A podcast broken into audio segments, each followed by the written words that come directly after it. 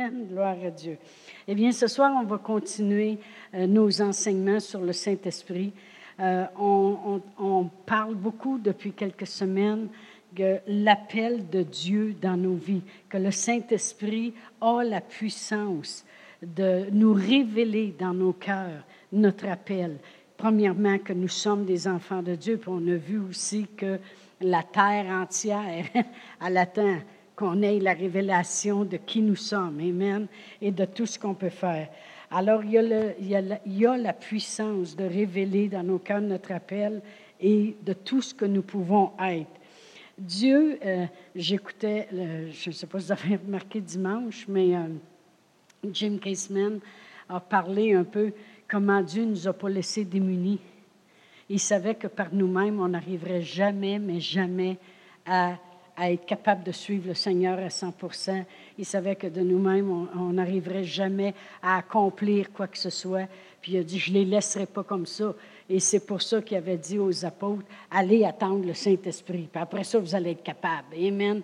Et j'ai aimé ça quand il a parlé de ça, parce que c'était exactement ce que je travaille à dire depuis quelques semaines, comment le Saint-Esprit il est là pour nous rendre capables, justement. Parce que de, de nous-mêmes, on ne serait pas capable. Puis de toute façon, la parole de Dieu nous dit dans Romains 8 que c'est par le Saint-Esprit qu'on fait mourir les œuvres de la chair.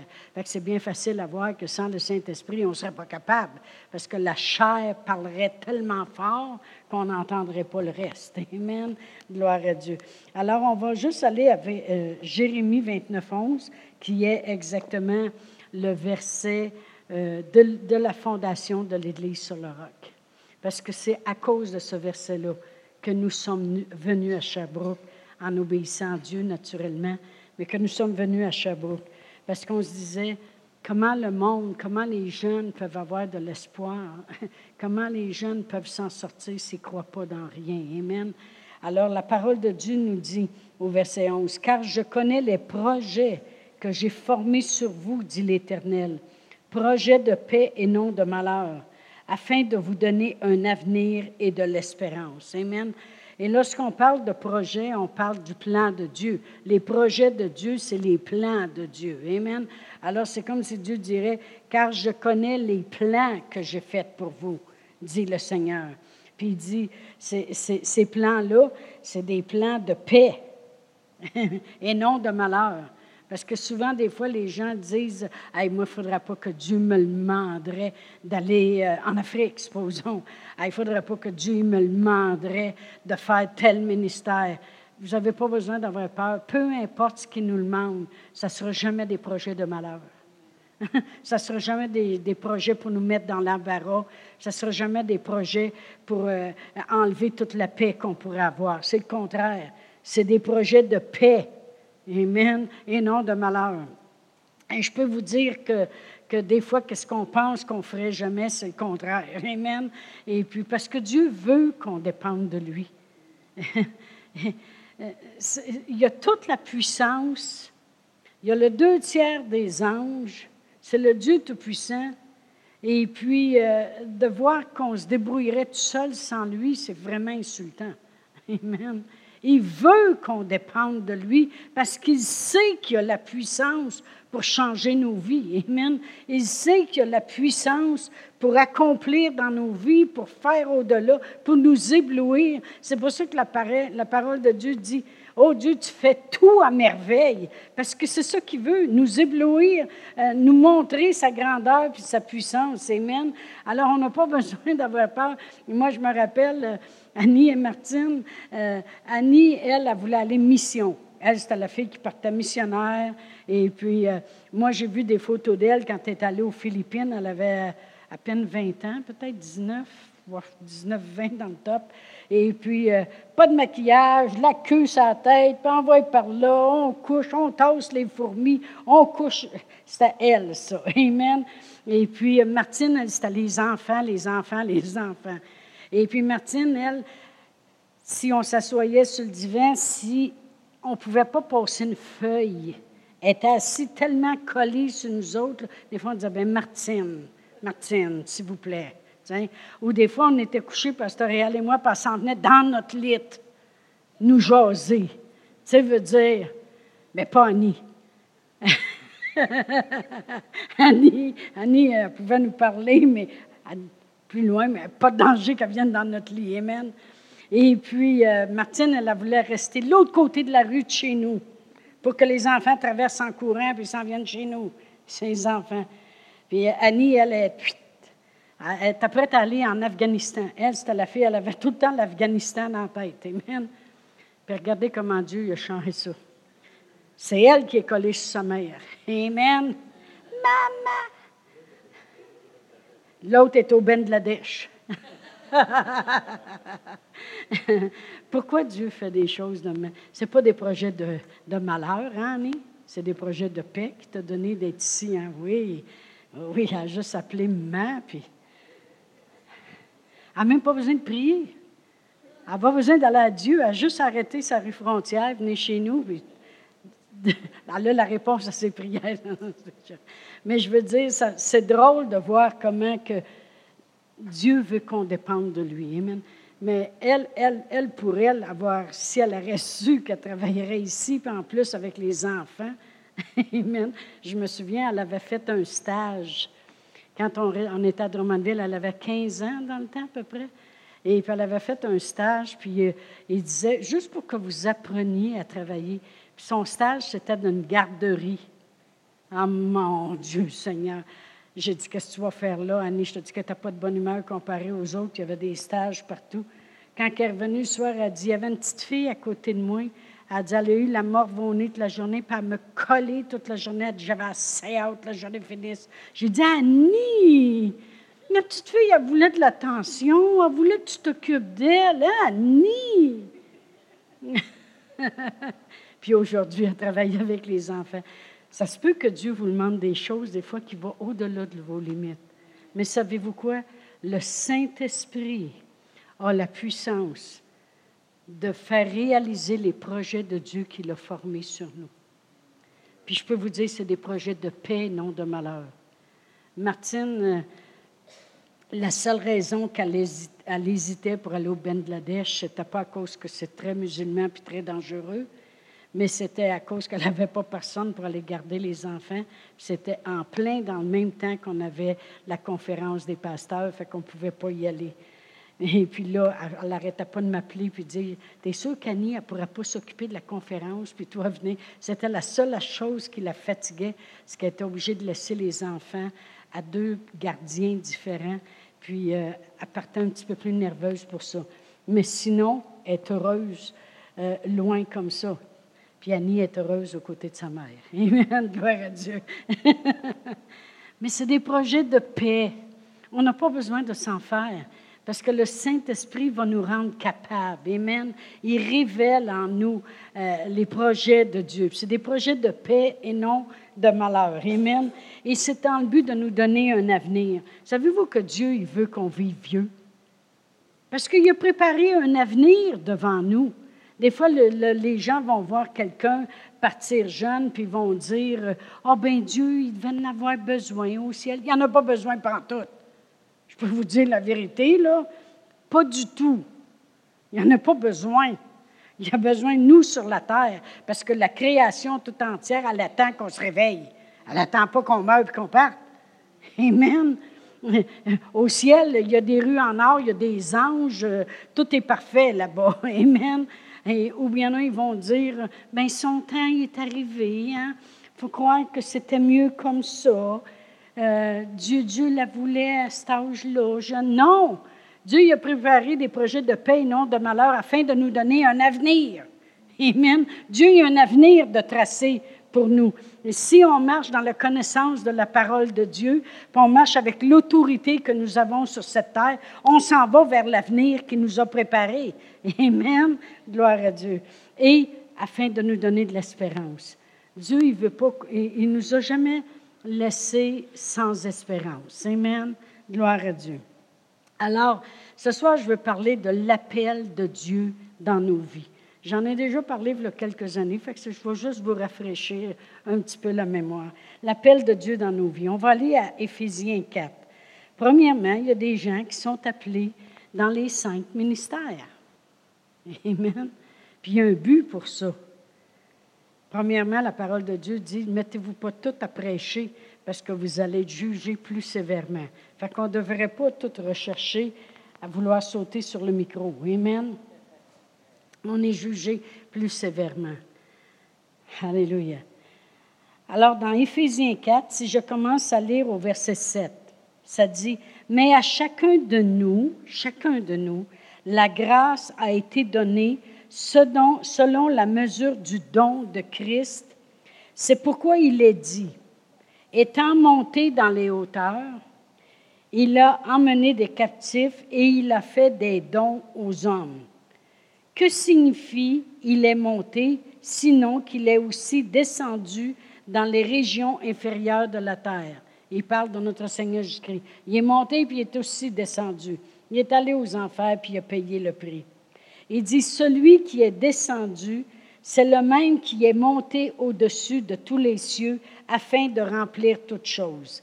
Et il a donné les uns comme apôtres, les autres comme prophètes, les autres comme évangélistes, les autres comme pasteurs et docteurs ou enseignants, c'est la même chose. Pourquoi tu as fait ça? Pour le perfectionnement des saints en vue de l'œuvre du ministère Autrement dit, en vue de voir le ministère s'accomplir par les œuvres qui doivent être faites. Amen. Et l'édification du corps de Christ.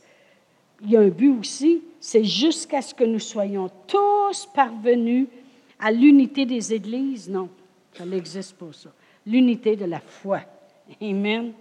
Et de la connaissance du Fils de Dieu à l'état d'homme fait à la mesure de la stature parfaite de Christ. Qu'est-ce qui va arriver à ce moment-là? C'est ainsi, on ne sera plus des enfants flottants, emportés de tout vent de doctrine par la tromperie des hommes, par le ruse, le moyen de séduction. Mais en professant la vérité dans l'amour, on va croître à tous égards en celui qui est le chef Christ. Parce que c'est de lui et grâce à tous les liens de son assistance que tout le corps bien coordonné forme un solide assemblage, tire son accroissement selon la force qui convient à chacune de ses parties et s'édifie lui-même dans l'amour. Alors ça dit que notre Seigneur Jésus-Christ lui-même, c'est lui qui a donné à son corps les cinq ministères. les cinq ministères d'apôtres, prophètes, évangélistes, pasteurs et docteurs. Et il pouvait le faire. Puis je méditais beaucoup là-dessus parce que, vous savez, Jésus a donné sa vie pour nous en rançon. Tout le monde ici ce soir croit cela. Mais il a donné aussi ce qu'il avait dans son corps à lui. Parce que vous savez que notre Seigneur Jésus-Christ avait les cinq ministères. Premièrement, on va aller voir dans Jean 10, 11, c'était un berger. Amen. Il le dit lui-même. Il dit, je suis le bon berger. Puis le bon berger donne sa vie pour ses brebis. Amen. Alors Jésus était un pasteur, il était un berger. Amen. Aussi, il était un enseignant. Alors on va aller à Marc 9. Marc 9. Vous allez voir où est-ce que je veux en venir avec ça. Dans Marc 9, et si je regarde au verset 5. Pierre, prenant la parole, dit à Jésus, Rabbi, Rabbi, ça veut dire maître, enseignant. Amen. Rabbi, il est bon que nous soyons ici. Dressons trois tentes, une pour toi, une pour Moïse, puis une pour Élie. Mais combien de vous, vous savez qu'il y a plusieurs instances dans la parole de Dieu, même les saintes femmes, quand qui étaient allées au tombeau, avaient dit Maître, rabbi, parce qu'il était un enseignant. Et de toute façon, Jésus allait de lieu en lieu, enseignant, prêchant, puis guérissant. Fait que c'était un enseignant. C'était aussi un évangéliste. Et ça ne dit pas vraiment le mot évangéliste, mais un évangéliste va toujours amener les miracles, les signes, les prodiges. Toujours. Alors, dans Marc 9, 35, pense bien que c'est ça. non, c'est Matthieu 9, 35. Matthieu 9, 35.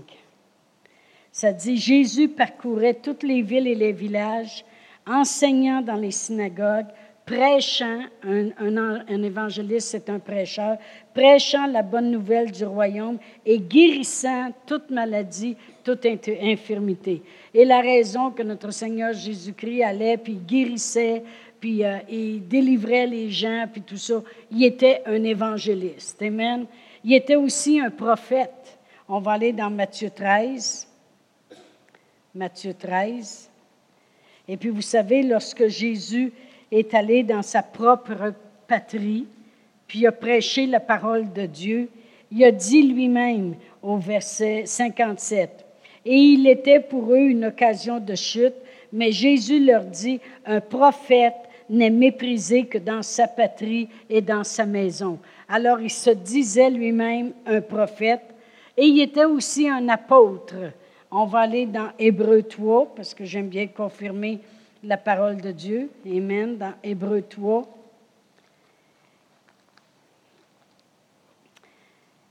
Et euh, la parole de Dieu nous dit au verset, Hébreu 3, verset 1, ça dit, c'est pourquoi, frères saints qui avaient part à la vocation céleste, considérez l'apôtre, le souverain sacrificateur de la foi que nous professons, Jésus.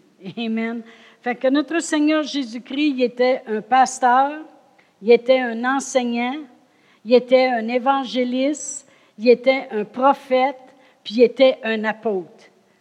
Puis quand je méditais là-dessus, je, pouvais voir que ça, c'est ce qu'il était lorsqu'il était en chair et en os de tout son corps sur la terre. Amen. Mais quand il est monté au ciel, il a donné de ce qu'il était. Il a donné au corps de Christ, parce qu'on sait que lui, il est la tête du corps et nous autres, nous sommes le corps. Il a donné au corps de Christ ce qu'il était. Fait qu'il a donné des apôtres, des évangélistes, des pasteurs, des enseignants, des prophètes, et même. Alors, une personne qui arriverait puis qui dirait, oh, parce qu'il y en a qui sont déjà venus, venus me dire ça souvent, euh, surtout lorsqu'on a commencé l'Église, ils ont dit, ben nous autres, on n'a pas vraiment besoin de pasteurs, le Saint-Esprit nous enseigne. Mais vraiment, ce qu'il disait, c'est une partie de Jésus, j'en ai pas besoin. Vraiment, c'est ça qu'il disait. Une partie de Jésus, j'en ai pas besoin. Parce que ça, c'était une partie de Jésus. Comprenez-vous ce que je veux dire? Parce que quand que lui était sur la terre en chair et en os, il était un pasteur, il était un apôtre, puis il était un évangéliste. Il y en a qui disent, oh, moi, les, prophètes, les prophètes de malheur, il rejette pas ce que Jésus était. Ce qu'il était, il l'a donné au corps de Christ. Amen? C'est sûr que ce n'est pas tous les gens qui marchent vraiment comme un bon pasteur ou un bon évangéliste ou un bon enseignant, mais il n'en reste pas moins que ces ministères-là faisaient partie de Jésus et il les a donnés au corps de Christ. Puis il y avait un but. il y avait un but. C'était dans le but qu'on arrive à faire le ministère. Amen. Pour l'œuvre du ministère. afin qu'on, et dans une autre traduction, ça dit pour entraîner habilement et adroitement les chrétiens dans un travail de serviteur. Autrement dit, être au service de Dieu, peu importe ce que Dieu. C'est dans le but d'entraîner habilement et adroitement. Parce que plusieurs personnes veulent servir le Seigneur, mais des fois, ils servent tout croche. Mais les pasteurs, la, partie de Jésus qui nous a donné, qui faisait partie de lui avant de donner son corps, puis sur la croix, de donner sa vie pour nous, c'était dans le but d'entraîner les chrétiens habilement et adroitement pour un travail de serviteur. Amen. Et vous savez que c'est ça que Jésus faisait? Jésus lui-même, qui était les cinq ministères, lui-même. C'est ce qu'il faisait avec ses disciples et avec ses apôtres. Il les entraînait habilement puis adroitement à devenir des bons chrétiens serviteurs. Amen. Pensez-vous qu'il y avait besoin de. Annie, elle a prêché là-dessus, j'ai écouté les enseignements.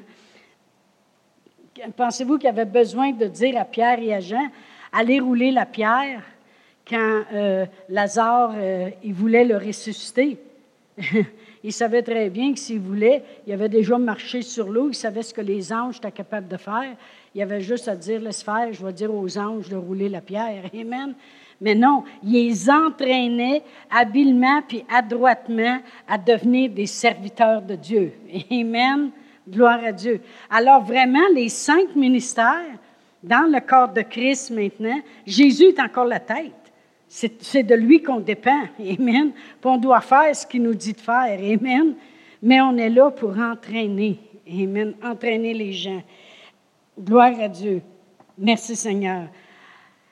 Et on va aller à Romains 12. Vous allez voir, je vais tout envelopper, envelopper ça comme il faut. Là. On parle toujours de l'œuvre du Saint-Esprit parce que c'est lui qui va révéler en nous si on est appelé un jour à être pasteur ou si on est appelé un jour dans un des cinq ministères, Amen, ou on peut être appelé dans Romains 12. Amen.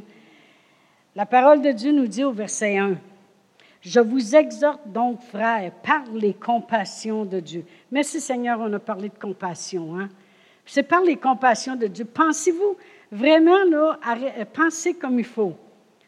Moi, j'avais plein de défauts, je ne dirai pas ici parce que là, vous ne m'aimerez plus, OK? Moi, j'aimerais ça que vous m'aimiez encore, OK? Mais j'avais plein de défauts auparavant. Beaucoup. et, puis, et puis, en plus, je vivais dans la peur. Puis Dieu, lui, il m'avait appelé avant la fondation du monde à devenir un pasteur un jour. Avec ça, ça prend les compassions de Dieu. Non, non, mais vrai ou faux? Ça prend la compassion de Dieu pour dire, je vais te prendre comme tu es, mais par le Saint-Esprit, je ne te laisserai pas comme tu es. Amen. Je vais révéler en toi qui tu es, puis je vais, je vais révéler aussi ton appel pour que tu viennes à la place de faire le projet que j'ai formé depuis la fondation du monde. Des projets de paix, tu vas voir, ça ne sera pas ton malheur. Amen. Ça va donner de l'avenir puis de l'espérance. Amen. Ça prend les compassions de Dieu. Mais voyez-vous, ça dit ici, je vous exhorte donc, frère, par les compassions de Dieu. Dieu, il a compassion de nous. Combien de vous, vous savez que vous n'étiez pas à la hauteur même de ce qu'il peut vous demander de faire présentement? À offrir vos corps comme un sacrifice vivant, saint, agréable à Dieu, ce qui sera de votre part un beau culte raisonnable. Amen. Ne vous conformez pas au siècle présent, mais soyez transformés par le renouvellement de l'intelligence, afin que vous discerniez quelle est la volonté de Dieu ou quel est le plan de Dieu. Amen. Ce qui est bon, agréable et parfait. Après ça, on va lire le verset 3. Par la grâce qui m'a été donnée, je dis à chacun de vous de n'avoir pas de lui-même une trop haute opinion, mais de revêtir des sentiments modestes selon la mesure de foi que Dieu a départie à chacun. Euh, justement, euh, Jim Caseman, Dr. Caseman, il, il, nous enseignait, puis il disait que euh, une des églises qui fait partie en Floride, il y a peut-être, euh, comment il a dit qu'il y avait de personnes, c'est 6 000 personnes, entre 4 à 6 000 personnes dans son église. Et puis, oui, Gilligan, c'est ça. Et puis, oui, c'est pasteur Gilligan, mais pas celui qui a atterri sur une île tout seul. OK. Mais et puis, euh, il disait que euh, lui, Pasteur Gilligan, avait décidé de l'accompagner, Jim Caseman, quand il fait ses tournées, puis qu'il vient voir les, pasteurs, puis tout ça. Puis il, il, trouvait ça tellement dur de juste parler à 20, 30 personnes, parce qu'il y a tellement... La mesure de foi qu'il a reçue, lui, c'est « donne-moi des foules ». puis lui, Jim Caseman, il dit, moi, je suis tellement à l'aise devant 20 personnes. Il dit, quand j'arrivais dans son église avec euh, 5000 personnes, il, il se sent perdu. Amen. C'est selon la mesure de foi qui est départie à chacun de nous. Amen. Dieu sait ce qu'il nous appelle à faire, Puis, quelle est la mesure de foi que des parties? Amen. Alors, on va aller au verset 4. Car comme nous avons plusieurs membres dans un corps et que tous les membres n'ont pas la même fonction, combien de vous êtes contents de ne pas avoir 15 bras puis pas de jambes? Tu veux dire, on a plusieurs membres, mais les membres n'ont pas toutes la même fonction. Les bras, c'est pour les bras, puis les pieds, c'est pour les pieds, puis les oreilles, les... Amen. Gloire à Dieu. Ainsi, nous qui sommes plusieurs, nous formons un seul corps en Christ et nous sommes tous membres les uns des autres. C'est officiel que le bras, il fait partie, il est membre avec les autres membres. Puis mon nez, il est membre avec les autres membres. C'est un membre, ça? Je ne sais pas. C'est un nez. Puis on en a besoin. Mon père, il avait un grand nez. Puis il disait toujours, c'est beau un nez. Et il dit, si vous saviez que pas de nez pantoute, je ne serais pas beau pantoute. Mais, anyway, on va continuer. Au verset 6, il dit, puisque nous avons des dons différents, selon la grâce qui nous a été accordée, que celui qui a le don de prophétie l'exerce en proportion de la foi, que celui qui est appelé au ministère s'attache à son ministère, que celui qui enseigne s'attache à son enseignement, que celui qui exhorte à l'exhortation, que celui qui donne le fasse avec libéralité, que celui qui préside le fasse avec zèle, puis que celui qui pratique la miséricorde le fasse avec joie. Alors on peut voir ici que la grâce de Dieu amène aussi des dons sur les membres. OK? Sur les membres. Alors vraiment, on a dit tantôt que les ministères y étaient là pour équiper les saints en but de l'œuvre du ministère. Les cinq ministères, on est là pour équiper les saints en vue de l'œuvre du ministère. Puis l'œuvre du ministère se trouve ici. C'est ça les œuvres qu'on se trouve à faire. Fait qu'on est là pour équiper adroitement puis habilement pour servir Dieu. Amen. Est-ce que ça, vous comprenez? Pour le perfectionnement des saints en vue de l'œuvre du ministère et de l'édification du corps de Christ. Dans Éphésiens 2.10, ça dit, Car nous sommes son ouvrage, ayant été créés en Jésus-Christ pour des bonnes œuvres. Amen que Dieu a préparé d'avance afin que nous les pratiquions. On n'est pas sauvé par nos œuvres, mais on a été sauvé pour des bonnes œuvres. Il veut qu'on les pratique. Alors vraiment, euh, on va relire dans Romains 12, puis ce soir, ce que j'avais à cœur, c'est de commencer à faire un petit peu l'explication de ces dons-là, parce que chacun de nous, on peut en avoir même plus qu'un. On pourrait même toutes les avoir. Amen. Mais Dieu, il, sait qu'il y a des dons qui sont plus attachés à nous que d'autres. Amen. Et euh, je vais relire le verset 3 qui est très important. Ça dit par la grâce. C'est toujours par la grâce de Dieu. Vous en souvenez dans Éphésiens aussi tantôt, les cinq ministères, c'est selon la grâce de Dieu. C'est toujours par rapport à la grâce Dieu, parce que Dieu il est gracieux qui nous rend capable de... Oui, oui, vous allez être capable de faire du ministère. Vous allez être capable de, de faire les choses. Amen. Par la grâce qui m'a été donnée, je dis à chacun de vous de n'avoir pas de lui-même une trop haute opinion, mais de revêtir des sentiments modestes. Le seul moyen de ne pas avoir une trop haute opinion de nous, puis de toujours garder des sentiments modestes, c'est en faisant exactement ce que le verset 2, juste avant ça, a dit renouvelle ton intelligence. Amen. Pourquoi? Parce que quand tu renouvelles ton, ton intelligence, vraiment, si tu renouvelles ton intelligence, le Saint-Esprit va avoir quelque chose pour travailler avec. Parce que le Saint-Esprit travaille toujours avec la parole de Dieu. Et c'est qui qui fait mourir les œuvres de la chair? C'est le Saint-Esprit. Dans Romains 8, ça dit, l'Esprit va faire mourir les œuvres de la chair. Les œuvres de la chair, c'est l'orgueil, avoir une haute opinion de nous, de vraiment se prendre pour un autre. Ça, c'est les œuvres de la chair. Amen. Alors, si on renouvelle notre intelligence, le Saint-Esprit va travailler avec la parole de Dieu, puis on n'aura pas de misère à ne pas avoir une trop haute opinion, puis à revêtir des, sentiments modestes. Amen? Alors, ça, ça prend la parole de Dieu.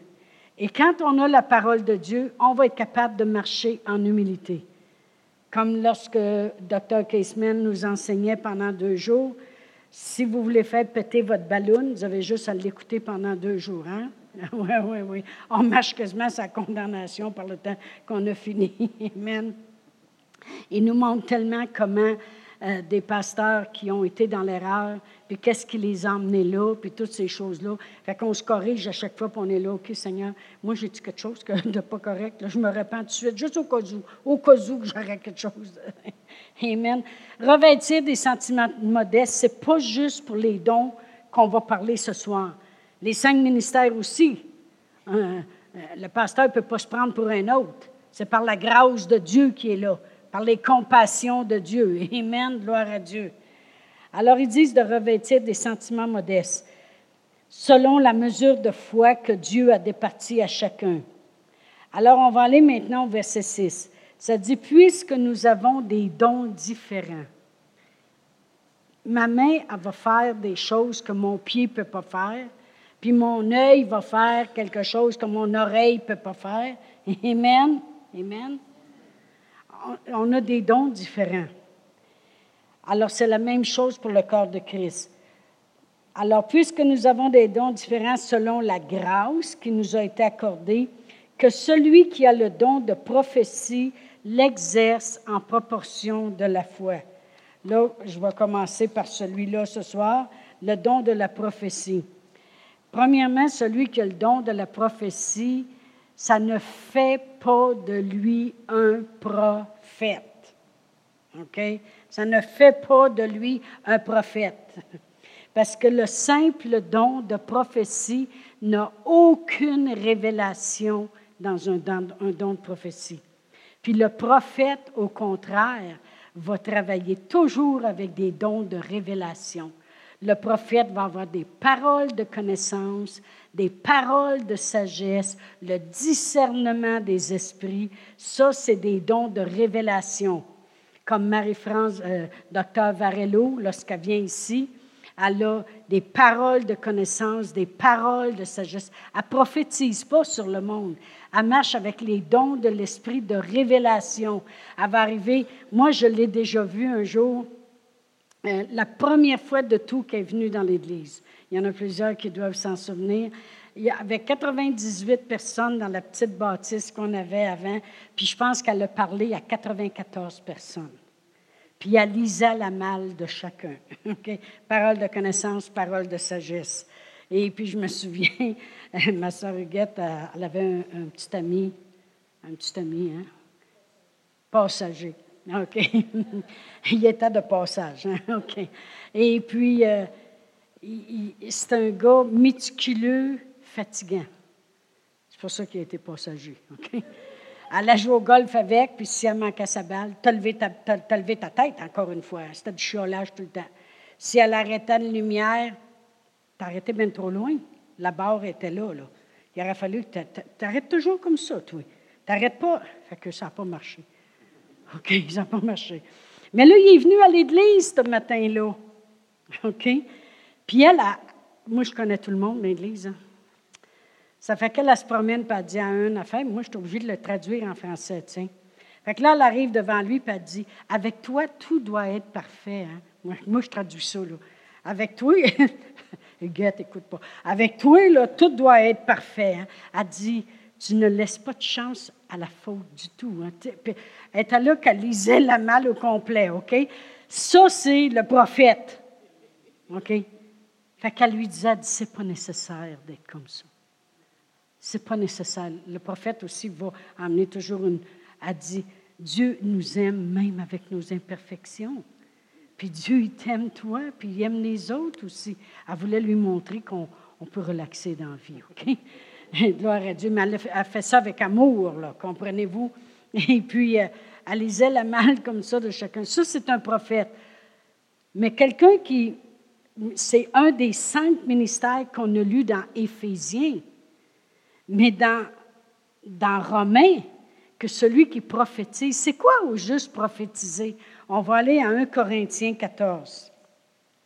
Peut-être qu'on va parler juste de celui-là ce soir, puis les autres viendront dans les semaines à venir. Amen. C'est bon des fois d'approfondir des choses. Voyez-vous, au verset 1, ça dit Recherchez l'amour, aspirez au don spirituel, mais surtout à celui de la prophétie. Wow! C'est Dieu qui nous dit d'aspirer à ça. Après ça, ça dit au verset 3 Celui qui prophétise, au contraire, il parle aux hommes, il les édifie, il les exhorte, puis il les console. Celui qui parle en langue s'édifie lui-même. Celui qui prophétise édifie l'Église. C'est quoi prophétiser? C'est juste amener une parole d'exhortation, de consolation. Supposons que, je ne sais pas moi, quelqu'un quelqu'un a une tristesse, puis arrive un matin, et puis euh, tu as juste dans ton cœur la prophétie qui vient, va toujours être la parole de Dieu. Parce que la parole de Dieu est prophétique. Puis elle va toujours exhorter, consoler. Puis la parole, la personne qui se sent appelée à une prophétie peut arriver à côté puis dire euh, Dieu t'aime. Puis euh, Dieu, Dieu, il a compassion de toi. Puis euh, Dieu me montre qu'il veut ton bonheur. Ça, c'est prophétiser.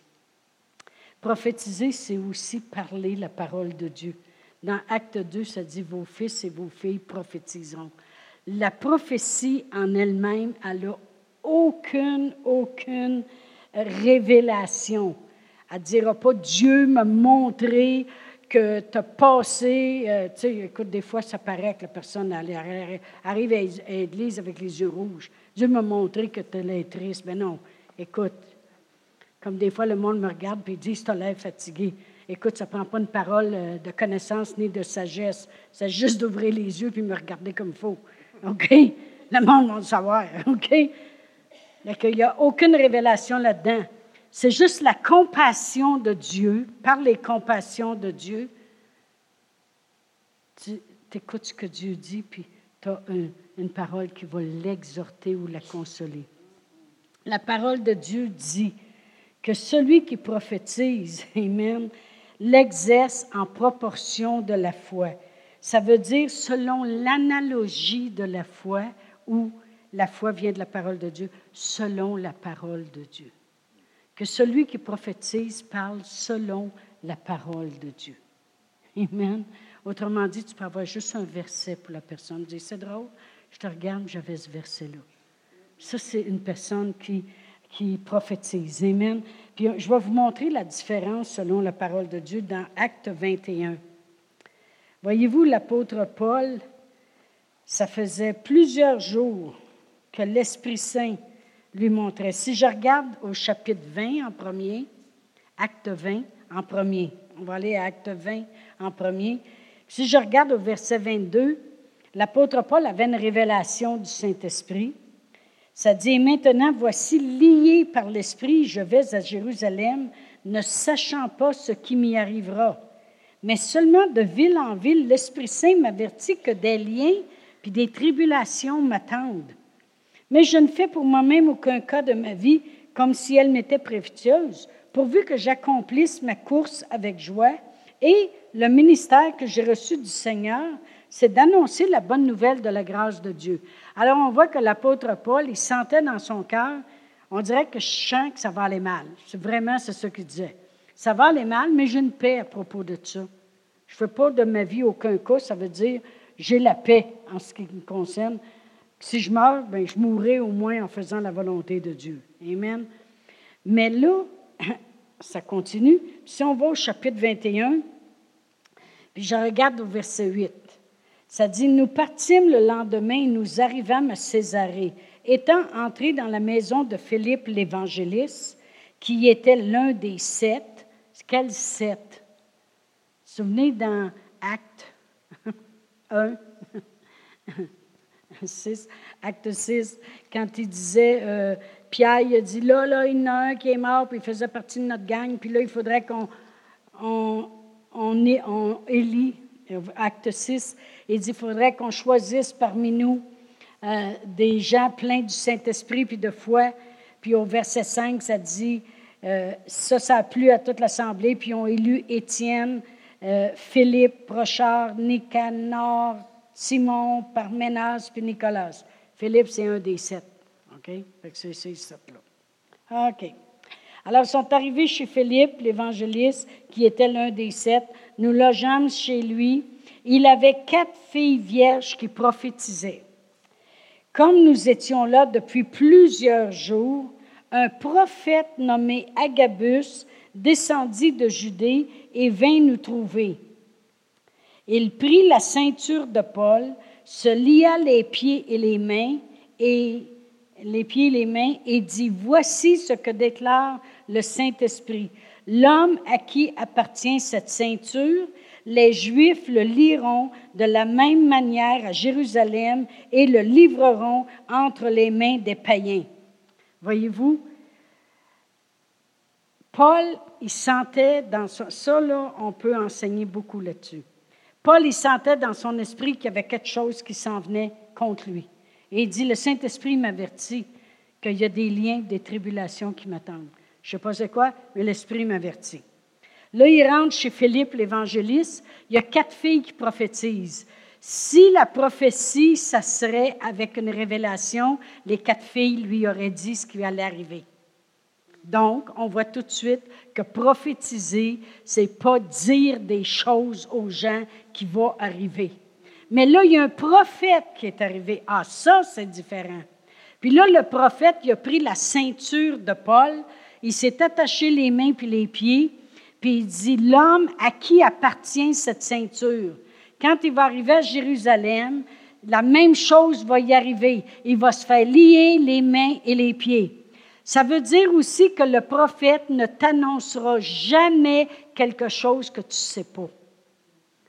Il va juste confirmer, il va illuminer quelque chose que l'Esprit Saint te disait déjà d'avance. C'est pour ça qu'un prophète, ne viendra pas devant vous puis dire Dieu me montre que tu t'en vas en Afrique. Puis là, toi, tu n'as jamais, jamais même pensé à aller aux lignes. Encore bien moins en Afrique. Puis là, tu dis, wow, si ça ne confirme pas quelque chose que tu as dans ton cœur, si le Saint-Esprit n'aurait pas averti Paul que des liens puis des tribulations l'attendaient, ça aurait été une surprise pour lui que le prophète lui dise une chose comme ça. La prophétie, les prophètes du Nouveau Testament vont tout simplement confirmer quelque chose que tu savais déjà. Premièrement, ils sont les seuls, ils sont les ceux, ils sont les ceux qui confirment les choses. Parce que le prophète va avoir beaucoup de dons de l'esprit en manifestation dans son ministère. La plupart du temps, même, ils ont des dons de guérison, on a connu, nous autres, un prophète qui s'appelait Ed Dufresne. Il y a eu miracle après miracle qui se passait. On, a suivi son ministère. On était souvent dans, dans les salles où il faisait du ministère. Puis il y avait toujours des guérisons grandioses. Euh, je me souviens, Martine, elle devait se faire opérer. Elle avait un kiss au poignet. On avait pris tous les rendez-vous. On était au Nouveau-Brunswick. Quand elle faisait des sports à l'école, ça lui faisait mal parce que c'était vraiment ressorti ici. Il était pour couper ça. Il était pour y mettre le petit bras, le, poignet dans le cloud pour pas qu'elle bouge son poignet puis tout ça. Il a dit, lui, il était là dans l'église, il a dit Levez-vous quelqu'un qui avait une bosse en quelque part. Elle, elle avait à peu près 10 ans dans le temps. Elle s'est levée debout. Moi, je me disais, oui, pourquoi qu'elle se lève debout? Je ne pensais plus à ça. Et puis, quand elle est arrivée chez nous, elle n'avait plus de bosse. Euh, euh, des guérisons, on en voyait toute la soirée comme ça. Euh, c'est normal. Un prophète va avoir beaucoup, beaucoup de dons de révélation, les dons de guérison, le don des miracles, d'opérer des miracles en manifestation. Mais quand on, quand on lit dans Romains 12, que celui qui prophétise, Amen, le fasse en proportion de la foi. Ça veut dire, fais juste parler selon la parole de Dieu. Essaye pas d'avoir des révélations comme le prophète. Quand ça dit juste avant ça, par la grâce qui nous a été donnée, revêtez des sentiments modestes. Ça veut dire, c'est pas parce que Dieu t'utilise pour avoir des fois une parole pour édifier quelqu'un, une, écriture pour consoler quelqu'un, que là tu dis, hey, je pense que je suis un prophète. Amen. Ça dit, revêt des sentiments modestes. Ne pense pas de toi trop élevé. Et pourquoi que je dis ça? Parce que, pas parce que la personne, bien des fois, va se prendre pour un autre, mais c'est le monde qui t'amène à penser. Oh, toi, là, toi, fois tu me parles, je suis sûr que toi, tu es un prophète. Refusez ça tout de suite. OK? Laissez pas le monde commencer. J'ai vu des pasteurs, après quelques années, tomber. Puis en réalité, c'est le monde qu'ils avaient élevé là. Ils n'étaient même pas appelés à être pasteurs. Puis le monde disait, oh, tu parles assez bien. Toi, là, tu as le tour de nous encourager. Moi, là, je te verrai pasteur. Puis les gens ne revêtent pas des sentiments modestes. Et puis ils se laissent. Ça prend beaucoup le renouvellement de l'intelligence pour être capable de rester dans notre position. Amen. Alors, vraiment, euh, Dieu s'attend qu'on va faire ça en proportion de la foi. Amen. C'est un don important parce qu'on a lu tantôt dans 1 Corinthiens 14.1, rechercher l'amour, aspirer au don spirituel, surtout celui de la prophétie. Donc, il doit être important. Puis on dit que prophétiser, c'est exhorter, consoler, pédifier quelqu'un. Moi, ça me démontre une chose combien Dieu y est intéressé que dans son corps, dans le corps de Christ, les gens soient exhortés, consolés, puis édifiés. Dieu ne veut pas qu'on passe nos journées à s'abaisser, à, se détruire, à se condamner, à, se juger, à se défaire. Amen. Euh, euh, Dieu, Dieu ne veut pas ça. Il dit rechercher les dons spirituels, surtout celui de la prophétie. Puis le, don de prophétie, il est là pour édifier le monde. Il est là pour consoler le monde. Amen. Euh, pour encourager le monde. Alors, ça veut dire que Dieu veut qu'on s'encourage les uns les autres. Amen. Et vous savez, dans Hébreu 12, on va terminer après ça. Hébreu 12, je vais juste lire le verset 2, ça dit, ayant les regards sur Jésus qui suscite la foi et l'amène à la perfection, en échange de la joie qui lui était réservée, il parle de Jésus, il a souffert la croix, méprisé l'ignominie et s'est assis à la droite du trône de Dieu, considéré en effet celui qui a supporté contre sa personne une telle opposition de la part des pécheurs. Pourquoi? Afin que vous ne vous laissiez pas l'âme découragée. Dieu veut pas qu'on se décourage. Pourquoi? Parce qu'il est là pour accomplir les miracles. Tout ce qu'il veut, c'est qu'on regarde à lui. Amen.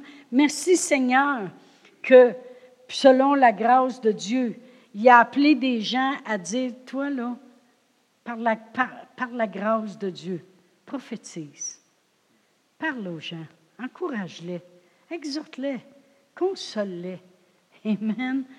Parce que Dieu veut que son corps soit édifié. Amen. Gloire à Dieu. Merci Seigneur. Eh bien, je pense qu'on n'ira pas dans l'autre, l'autre qui suit après. On va les, les définir tout un après l'autre. Mais je veux qu'on comprenne que le Saint-Esprit veut révéler dans nos vies. Amen. Il veut révéler qui nous sommes. Il veut qu'on sache qu'on est des enfants de Dieu. Il veut qu'on sache qu'on fait partie du corps de Christ, donc les cinq ministères doivent être là. Il veut qu'on le sache, qu'on on peut être utilisé de lui pour, euh, pour prophétiser, pour toutes sortes de choses qu'on va lire la semaine prochaine. Amen. Il veut qu'on sache qu'il veut nous utiliser. Amen. Mais les cinq ministères sont là pour vous perfectionner là-dedans. On va revenir là-dessus la semaine prochaine. Amen. Ils sont là pour vous amener à être habile puis adroit dans votre service que vous faites, dans les œuvres que vous faites. Amen. Gloire à Dieu. Quand je parle à vous, je parle à moi aussi. Parce que si, quand, quand on travaille avec vous, on veut vous amener là. Amen. Puis si je m'amène juste moi à être pasteur et pas vous à votre place, j'ai un problème. Amen. Gloire à Dieu. Merci Seigneur. Oui, c'est comme l'annonce qui dit, on est là, puis je vais vous emmener là. Amen. Gloire à Dieu. On va se lever debout. Gloire à Dieu. Alléluia. Pasteur Brian va chanter un, un chant et ça dit que les louangeurs s'élèvent.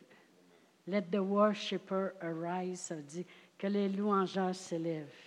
Amen. Pour louer le Seigneur. On va juste prendre un temps puis remercier Dieu quand quelque part il s'attend de faire des œuvres au travers de nous. Amen. Gloire à Dieu.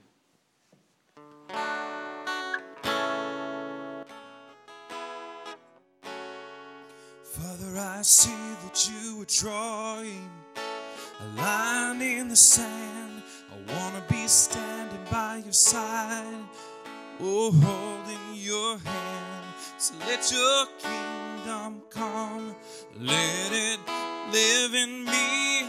This is my prayer, this is my plea. Father, I see that you are drawing a line in the sand. I want to be standing by your side, oh, holding your hand. So let your kingdom come, let it live in me. This is my prayer, this is my plea. Let the worshipers arise, let the sons and the daughters sing. Surrendering my all. I surrender to the King. Father, I hear it growing louder. The song of your redeemed as the saints of every nation are awakening to sing. From our hearts there comes an anthem. Oh, I hear the heavens ring. This is our song, a song to our King. Let the worshipers arise. Let the sons and the daughters sing. Merci pour tout ce qu'il peut faire dans nos vies. Merci pour les miracles qu'il fait. Amen. C'est un Dieu de miracles qu'on sert. Amen. C'est un Dieu de miracles. On peut s'attendre. Amen. Amen. Même si ça fait plusieurs fois qu'on s'accroche, qu'on voit une lueur d'espoir, puis après ça, ça a l'air de disparaître. Non, c'est un Dieu de miracles. Amen. Amen. Amen. Alléluia.